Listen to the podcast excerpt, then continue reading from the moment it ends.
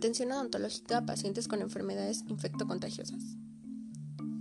Nosotros como odontólogos todo el tiempo estamos expuestos a poder contraer enfermedades de tipo infectocontagioso por el íntimo contacto que tenemos con los pacientes, al igual que por el manejo de instrumentos punzocortantes e íntimo contacto con fluidos potencialmente contaminados. Somos parte de la población en mayor riesgo a contraer y transmitir enfermedades de este tipo, si no llevamos a cabo las medidas de prevención adecuadas.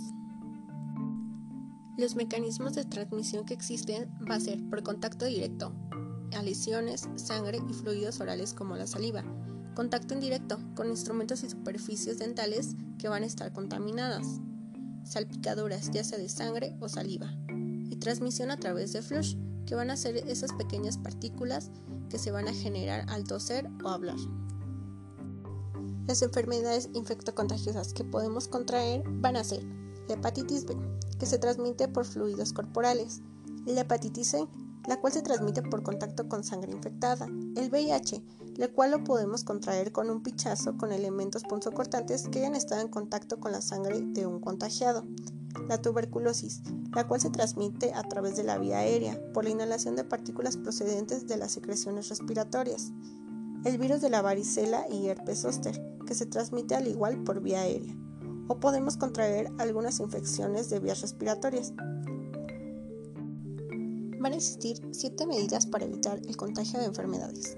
Estas van a ser universalidad, vacunación, barreras de protección, lavado de manos, manejo y esterilización instrumental, desinfección de superficies y el manejo correcto de RPBI.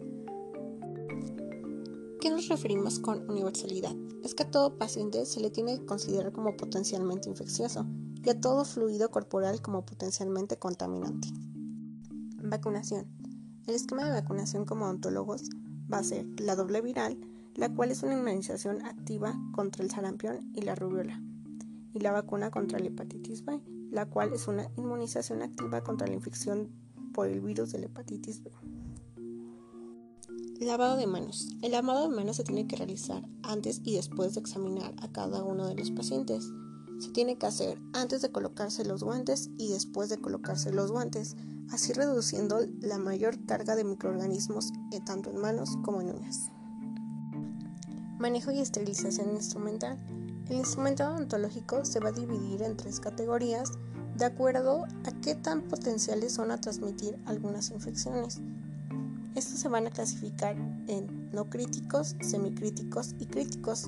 Los no críticos van a ser aquellos que solo están en contacto con piel sana. Los semicríticos van a ser aquellos que no penetran los tejidos suaves o el hueso, pero entran en contacto con tejidos orales, y los críticos, que van a ser aquellos instrumentos que se usan para penetrar tejidos blandos o hueso. Tanto para los instrumentos críticos y semicríticos se recomienda el esterilizado y para los no críticos la desinfección. Los pasos a seguir después de haber ocupado algún material con un paciente va a ser la desinfección que tiene como objetivo reducir el material orgánico que se queda adherido a los instrumentos. Posteriormente la limpieza que se recomienda hacer con un cepillo de mango largo. Después el secado, después el empaquetado y por último la esterilización, la cual se recomienda que sea por autoclave con calor húmedo. Barreras de protección. Estas son muy importantes.